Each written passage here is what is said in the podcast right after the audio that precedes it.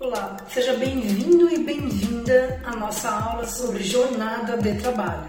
Depois de nós termos falado bastante sobre formas de contratação e de relações de emprego entre empresa e funcionário, colaborador, nós vamos falar agora sobre a jornada de trabalho. A jornada de trabalho normal será o espaço de tempo durante a qual o empregado deverá prestar serviço ou permanecer à disposição do empregador, com habitualidade executadas as horas extraordinárias. Nos termos da Constituição Federal, artigo 7 sua duração deverá ser de até 8 horas diárias e 44 horas semanais a gente falou dessa questão da, da, da, carga horária, né? E é o que a gente vai falar bastante agora nesta aula daqui de jornadas de trabalho. Existem tipos de jornadas de trabalho. Nós temos a jornada de trabalho intermitente.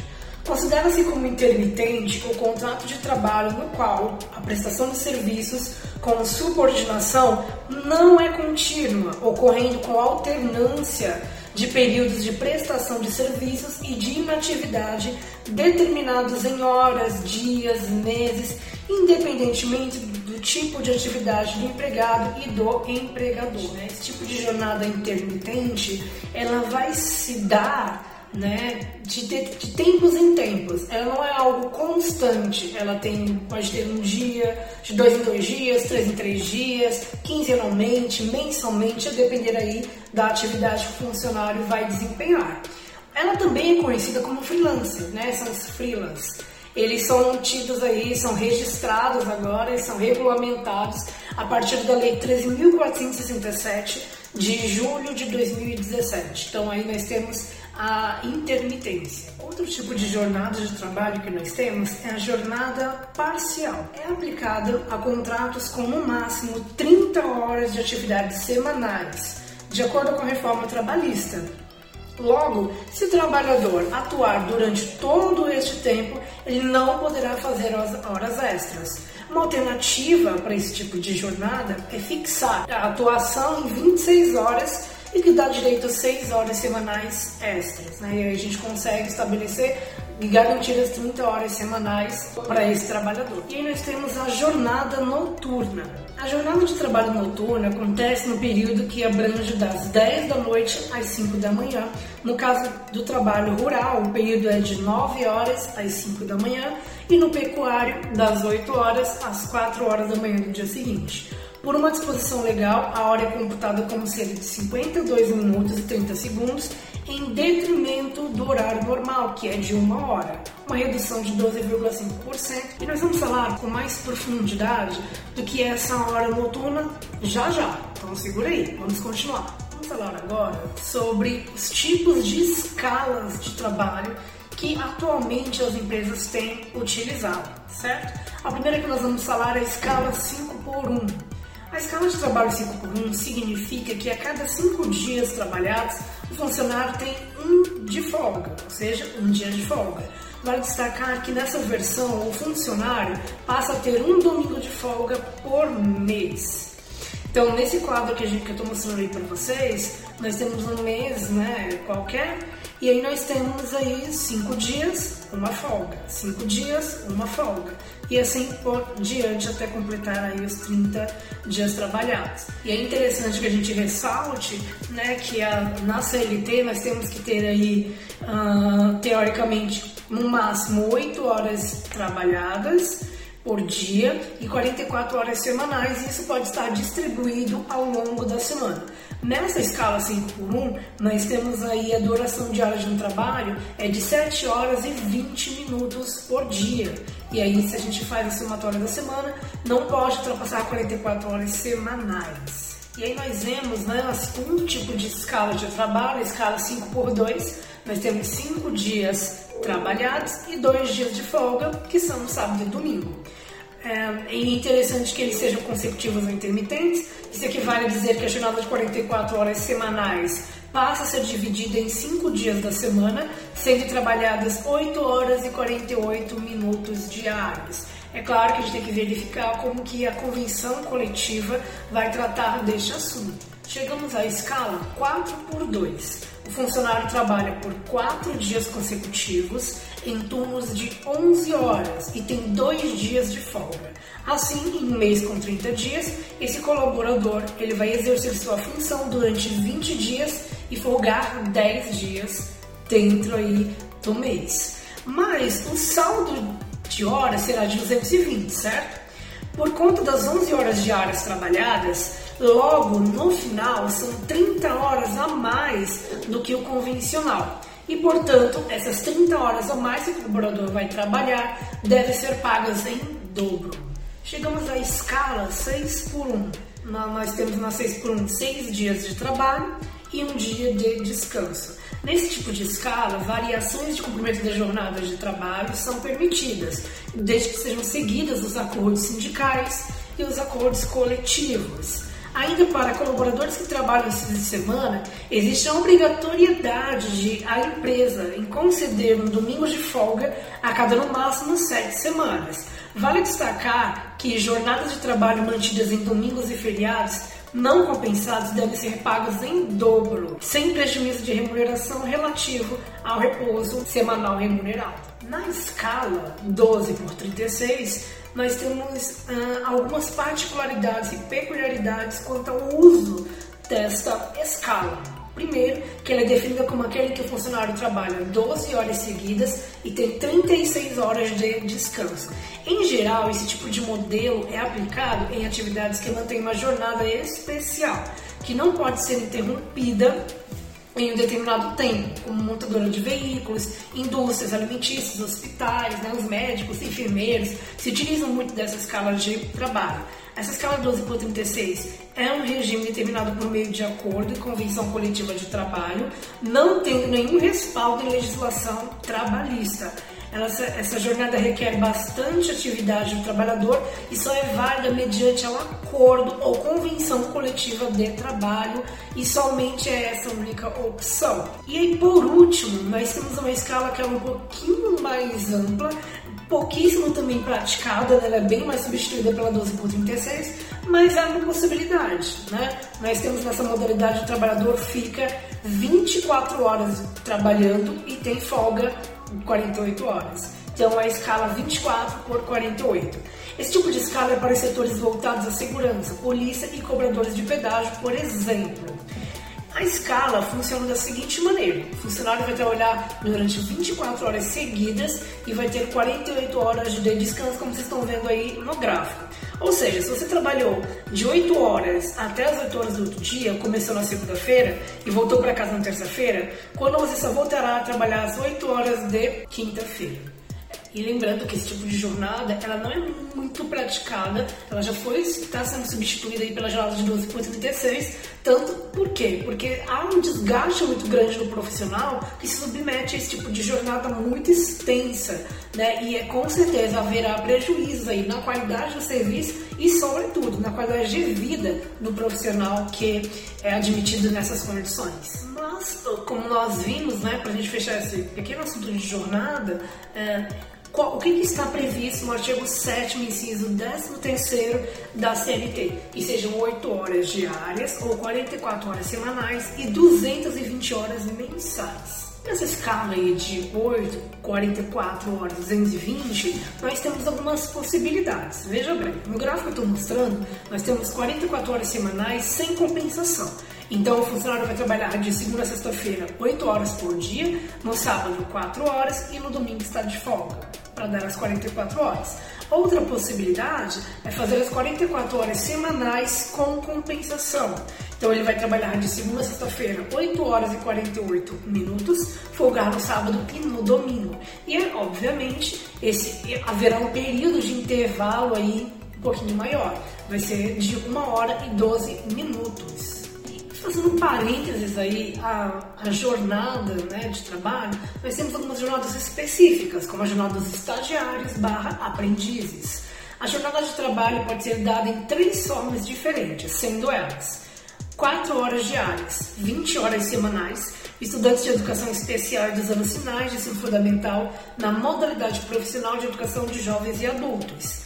6 horas diárias, 30 horas semanais, estudantes do ensino superior, da educação profissional de nível médio e do ensino médio regular. 40 horas semanais, estágio relativo a cursos que alternam teoria e prática nos períodos em que não estão programados aulas presenciais, desde que previsto no projeto pedagógico do curso e da instituição de ensino.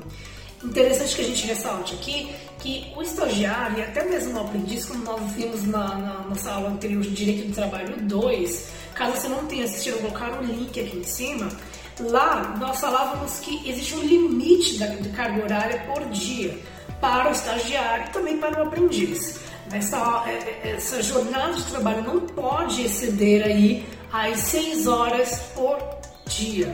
Eu coloquei um, um gráfico para a gente conseguir perceber como que ficaria as opções de jornada de trabalho para o estagiário e se aplica também para o aprendiz, bem como a questão de intervalo. Veja bem, nós temos aí na duração de 6 horas, 5 horas e 45 minutos de trabalho e 15 minutos de pausa dentro da jornada de trabalho, não fora, dentro, certo?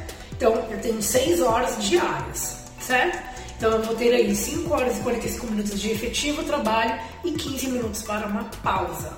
Agora, se eu trabalho 7 horas diárias por dia, né, está ali no, contrato de trabalho, eu posso ter 6 horas de trabalho e uma hora de descanso. Por exemplo, se a pausa for de uma hora para o almoço, ela não estará incluída dentro da carga horária de trabalho. Isso no caso dos estagiários, né? Para os aprendizes, a gente sempre vai manter aí os 15 minutos. 15 minutos de intervalo, certo? Então, como que funciona a jornada de trabalho para a gente partir para o próximo, pro nosso próximo assunto? Se você trabalha 4 horas por dia, eu não tenho direito de intervalo. É claro que, tem, que há empresas que vão aí permitir uma pausa, né? Enfim. Mas legalmente não é necessário, né? Se você trabalha 4 horas por dia como aprendiz estagiário, você segue as 4 horas diárias, certo? Agora, se você trabalha 6 horas como aprendiz ou como estagiário, Aí a empresa vai verificar o que é melhor.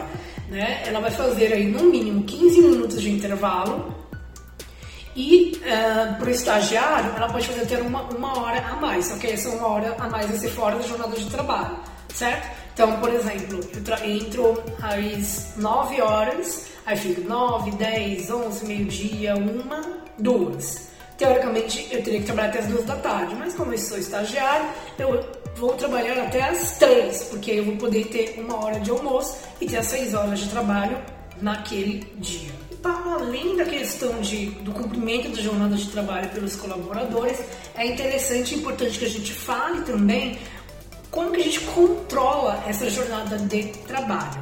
A regra geral do direito brasileiro aponta no sentido de que as jornadas de trabalho empregatícias são sempre do tipo controladas, tornando-se, porém, de trabalho interno, estabelecimento com mais de 10 empregados, nós vamos ter a obrigatoriedade de estabelecer alguns procedimentos formais do controle de jornada de trabalho, com o objetivo, obviamente, de evidenciar ah, a jornada legal de trabalho, padrão ou a evidência de trabalho extraordinário efetivamente realizado. Outro ponto de obrigatoriedade, né, quando a gente fala de controle de jornadas de trabalho, está no artigo 74, parágrafo 2 da CLT, que vai dizer que é obrigatória a anotação da hora de entrada e de saída em registro manual, mecânico ou eletrônico, eletrônico conforme instruções administrativas do Ministério do Trabalho e Emprego, prevista ainda pelo mesmo dispositivo a pré-assinalação do período de repouso. Então a gente tem que ter aí no mínimo quatro marcações diárias, né? Que é o horário de entrada, horário de saída para o intervalo, horário de volta do intervalo e horário de saída, né? Finalizando aí um dia de trabalho. Acerca dos tipos de registro, né? Deste ponto do controle de jornada de trabalho, eu mostro aí para vocês, nós temos aí sete tipos de, de registro que a gente pode registrar o ponto né, dos nossos colaboradores. E aí a gente vai falar de cada um deles, né, especificamente. Nós vamos começar a falar sobre o manual.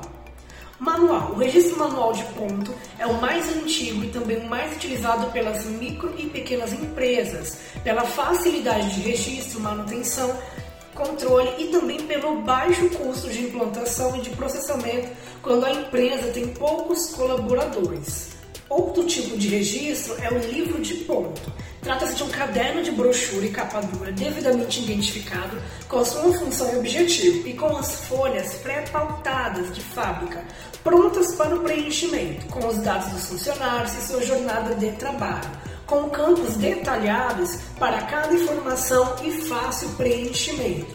Então mostro aí para vocês uma imagem de como é esse, esse, essa folha de, esse livro de, né, de ponto. Então aí aparece, já vem registrado na folha dizendo que é um registro de ponto, temos entradas e saídas, as marcações de um mês e ele tem que ser preenchido. E como a gente falou anteriormente, cada folha ela vai dizer, vai dizer respeito a um profissional dentro daquele mês, certo? Então cada folha é de um funcionário. Então acho que se o funcionário erra ou coisa parecida, a gente não pode arrancar a folha e jogar esse livro fora, né? Já que é um livro de ponto, ele tem aí suas a ele tem que ser guardado né, na empresa e ele, ele, que vai servir né, de base para fazer os cálculos de folha de pagamento daquele mês. Outro tipo de registro é o cartão de ponto. O cartão de ponto ele pode ser uma ficha de papel cartão que pode ser comprada em papelaria, também usada como relógio cartográfico, ou pode ser uma ficha desenvolvida pelo próprio empregador, em Excel, por exemplo, onde o colaborador pode preencher manualmente as informações do horário realizado em cada dia, horário de entrada, horário de intervalo, horário de volta do intervalo e horário de saída. Nós temos também aí o tipo de registro mecânico. A marcação é feita em uma ficha de papel cartão individual, normalmente disposta em um painel ao lado do equipamento. Este é o equipamento mais conhecido pelo público em geral pelo seu amplo uso em fábricas retratadas em filmes, séries e até em desenhos animados. Eu vou mostrar para vocês um pequeno videozinho em que vai mostrar como que é esse ponto mecânico. Claro que ele vai estar uma versão mais atualizada, mas já dá para gente ter uma ideia de como que era esse tipo de ponto mecânico. Outro tipo de registro né, do, do controle de jornada de trabalho é um tipo de registro por código de barras. Sim, o registro de ponto, com a aquisição da leitura de código de barras, faz uso em um feixe de laser para ler o código de barras, normalmente registrado no crachá de identificação do colaborador e funciona como aqueles leitores de preços utilizados em supermercados, sabe? Que a, que a funcionária operadora do caixa vai e passa o código de base no leitor. É basicamente isso. A única diferença é que esse código de base vai estar no crachá de identificação do colaborador, por exemplo. Registro por biometria. A tecnologia de leitura de impressões digitais, ou biometria, se tornou muito popular nos últimos 10 anos por oferecer uma forma simples e extremamente segura de identificação, presente na proteção de aparelhos, celulares e laptops de última geração. Com o passar do tempo, o seu custo de implantação diminuiu e ela passou a figurar em cada vez mais áreas. Então hoje é muito mais comum a gente ter empresas que têm um relógio de ponto biométrico e lá o funcionário vai, apresenta a sua digital e coloca na, na, na biometria e é registrado ali um ponto. Entrada, saída para o almoço, volta do almoço e saída para né, finalizar ali a jornada de trabalho. E aí nós temos uma grande novidade, né? Hoje em dia muitas empresas já têm, se, estão se abrindo né, para esse novo leque, essa nova oportunidade, que é o ponto digital. Nesta modalidade de controle, não há necessidade de um local físico para se marcar o ponto, e o registro da jornada pode ser feito de qualquer lugar através de computadores, tablets e até mesmo smartphones, celulares, o que resolve de uma vez por todas a dificuldade da gestão das horas de colaboradores externos ou colaboradores que fazem home office. É claro que existe já muitas empresas que têm adotado o ponto digital, né, por meio de aplicativos de celular, e lá eles vão controlar a jornada de, trabalho dos funcionários. Não somente para os que trabalham de forma externa ou home office, mas que estão dentro da empresa também. É uma forma de amenizar, né, de, de administrar né, o controle da, da, da, folha de ponto. E o próprio colaborador tem a ciência e a responsabilidade de fazer ali o registro né, do seu ponto digital. O repouso semanal remunerado. Ter um dia de folga na semana é um direito de todos os trabalhadores sobre o regime da CLT.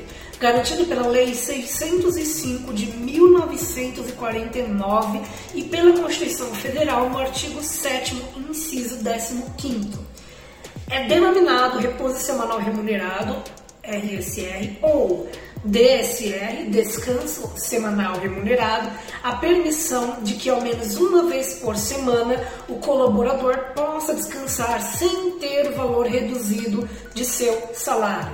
Esse repouso semanal remunerado deve ser de 24 horas seguidas, sem a possibilidade de dividi-los em períodos diferentes, e deve acontecer a cada sete dias.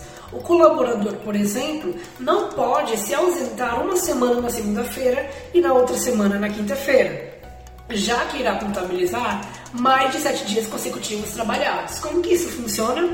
A cada sete dias eu folgo um dia, certo?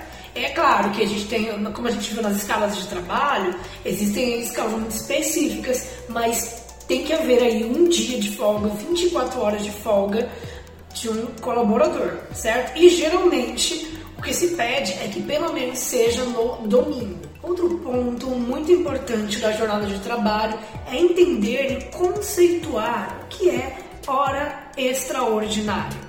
Conforme determina o artigo 59 da CLT, as horas que excedem a jornada normal de trabalho será considerada como hora extraordinária ou hora extra que deve ser remunerada com acréscimo de no mínimo 50%. Isso está previsto lá no artigo 7 da Constituição Federal também. Se não houver acordo escrito, norma coletiva ou necessidade imperiosa, o empregado não estará obrigado a prestar o serviço extraordinário o valor das horas extras integra o aviso prévio indenizado e também são devida, devidos né, os reflexos do DSR sobre este adicional. Como que era antes da reforma trabalhista? Antes da reforma, nós tínhamos aí uma compensação via banco de horas e a compensação era negociada diretamente certo? Então nós temos isso como no artigo 59, parágrafo 6 da CLT.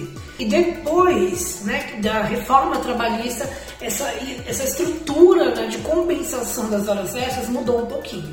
Com a reforma, o banco de horas passa a poder ser negociado diretamente com o empregado, com limite de seis meses. Também é possível fazer uma negociação com o sindicato daquela categoria por um período de um ano. Então, empregadores com empregado. Vou fazer ali para cada colaborador para cada empregado meu, eu vou fazer um termo de compensação das horas tidas como extras, né? E eu, compensando, eu não preciso pagar essas horas extras. O funcionário ele vai ter aí ou um dia de folga, ou uma semana de folga, e vai, vai variar de acordo com a organização da empresa. E com os sindicatos, né, eles vão estabelecer aí de um prazo máximo de compensação de um ano. Então, como funciona? O funcionário tem lá 120 horas a mais que ele fez durante três meses, por exemplo. E aí, qual que é a, a, a graça, né? qual que é a, a novidade da reforma? Que o, este colaborador ele vai ter aí até seis meses pelo sindicato para zerar essas horas extras ou horas faltantes, né? Pagar as horas.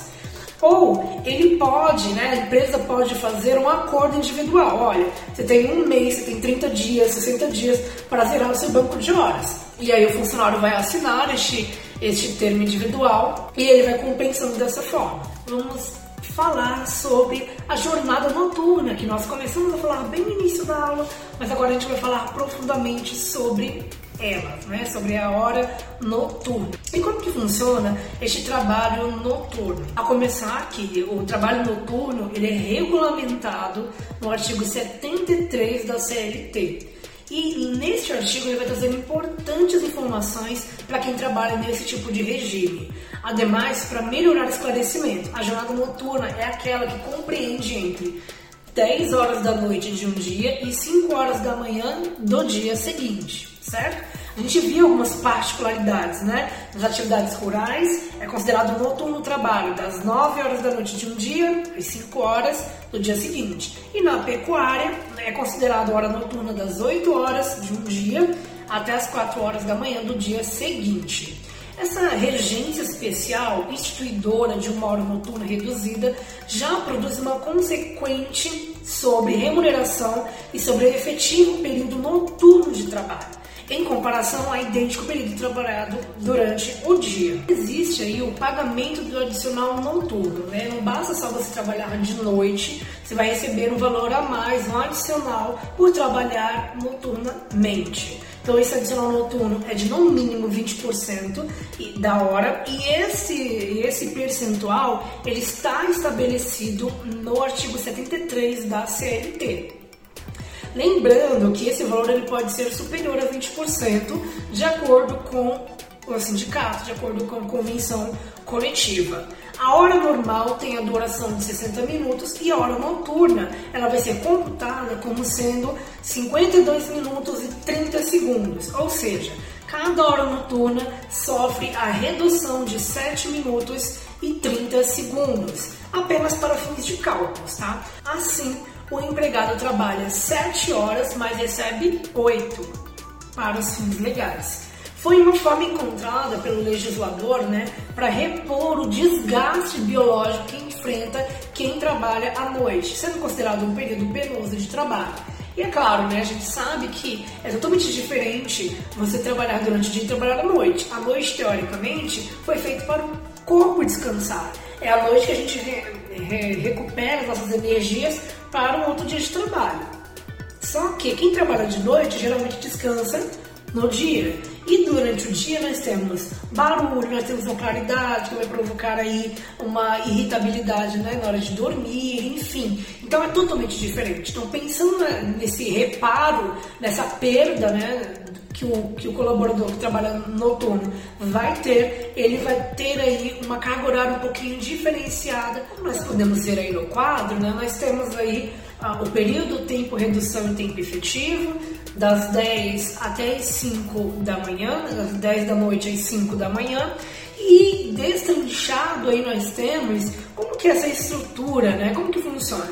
Nós temos o, o, o total da hora de trabalho são 7 horas, né? É 7 horas. E aí nós temos a redução de 52 minutos e 30 segundos aí por dia, né? Trabalhado. E aí foi uma forma né, da, de quem criou essa lei de tentar regulamentar tudo isso. O pagamento do adicional noturno ele é discriminado formalmente na folha de pagamento e no recibo de pagamento de salários, servindo assim como comprovação do pagamento do direito que o colaborador tem. Uau, quanta coisa, hein? Nós vimos na aula de hoje e entendemos um pouquinho como que funcionam as jornadas de trabalho, como ela se subdivide em escalas de trabalho, né? 5 por 1, 4 por 2, 12 por 36, 6 por 1 e tantas outras que nós vimos, e como é importante que as empresas né, e os colaboradores também façam o controle de jornada. Vimos alguns tipos de controle de jornada também. Né? Nós vimos lá o ponto biométrico, que é o ponto que a maioria das empresas tem utilizado, mas há outras formas também, como ponto mecânico, ponto manual, e tem a novidade que eu trouxe para vocês, que é o ponto digital, que é utilizado de um tempo para cá, de algumas empresas, né, para fazer o controle de jornada de ponto, né, controle de jornada de trabalho, a partir do, de aplicativos de computadores, smartphones, enfim, tablets, e as empresas vêm utilizando essa forma tecnológica para controlar a jornada de ponto. Vimos também o que é o DSR, Descanso Semanal Remunerado, quais são as regras e quais são as leis que fundamentam e legalizam este benefício também. Falamos de hora extra, né? O quanto é importante a gente entender que a hora extra ela excede o trabalho, por exceder a, a jornada de trabalho daquela semana, ela deve ser refletida. Portanto, o colaborador ele pode adquirir aí até no mínimo, né? No mínimo 50% a mais do valor da hora normal. E vimos por último aí com mais profundidade a questão do trabalho noturno, né? Da carga horária, de quais são as peculiaridades, qual é o objetivo e o porquê que o funcionário recebe um pouquinho a mais no salário por trabalhar noturnamente. Nas próximas aulas, nós vamos falar sobre os cálculos que estão permeando toda a nossa folha de pagamento. Então, no material teórico, eu já deixei mais materiais complementares que você pode consultar e você pode também já ir vendo como que funciona e como que se estabelece, como que se dá este cálculo de folha de pagamento, pensando em cálculo de hora extra, de adicional noturno e de TSE. Nos vemos na próxima aula.